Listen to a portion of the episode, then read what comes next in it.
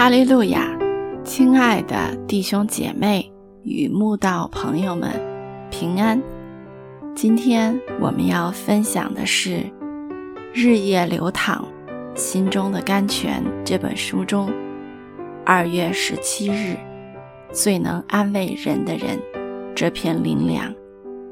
本篇背诵金句：哥林多后书一章四节。我们在一切患难中，他就安慰我们，叫我们能用神所赐的安慰，去安慰那遭各样患难的人。最能安慰人的人，必是经历过许多苦难的人，因为安慰的能力不经患难，琢磨不出来。好比坚硬的泥土，只有爬松才能耕耘；成熟的麦穗，只有磨碎才能做成好吃的糕饼。外表不起眼的香料，只有炒过才能发出浓烈的香气。香醇的茶叶，只有经过热水浸泡。才能逼出甘醇的味道。一个不曾穷苦过的人，如何体会三餐不济、无钱可用的辛酸？一个不曾生过病的人，如何明白被病痛折磨、生不如死的痛苦？一个。心灵不曾受伤的人，如何知道被人伤害、伤心欲绝的滋味？一个不曾失业的人，如何感受丢了工作、焦急、忧虑的心情？只有亲身经历过艰难困苦的人，才有真正的同理心。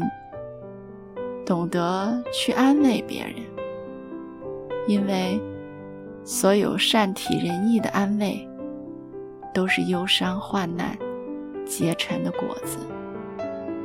亲爱的读者，我们的主说：“人在幼年负恶，这原是好的。”可见一个人从年幼就吃苦，是一件多么美好的事情。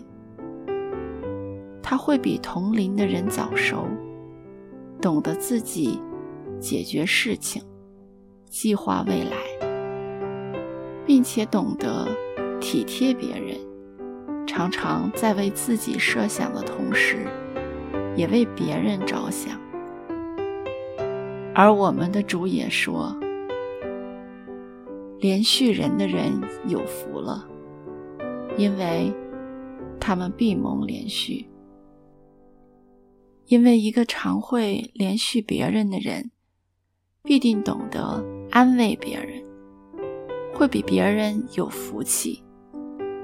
当他们遭遇患难的时候，也必蒙神连续，蒙神安慰。所以，从今天开始，不要再抱怨神为何常将我们置于患难中。其实，这是神给我们的祝福，因为不管我们在怎样的患难中，神都会安慰我们，叫我们能用神所赐的安慰，去安慰那遭各样患难的人。如果你想成为一个安慰使者，时常说出适当的慰语。来抚慰正在受试炼的人。如果你愿意与人同悲时，不要像约伯的三个朋友，随己意论断正在受苦的人，只是沉默的扮演别人温柔又坚强的后盾。如果你想时常连续受苦的人，也让自己在连续的恩典中有份，那么你就必须甘心乐意的让神将你置于苦难学校，学会所有悲悯、安慰人的技巧。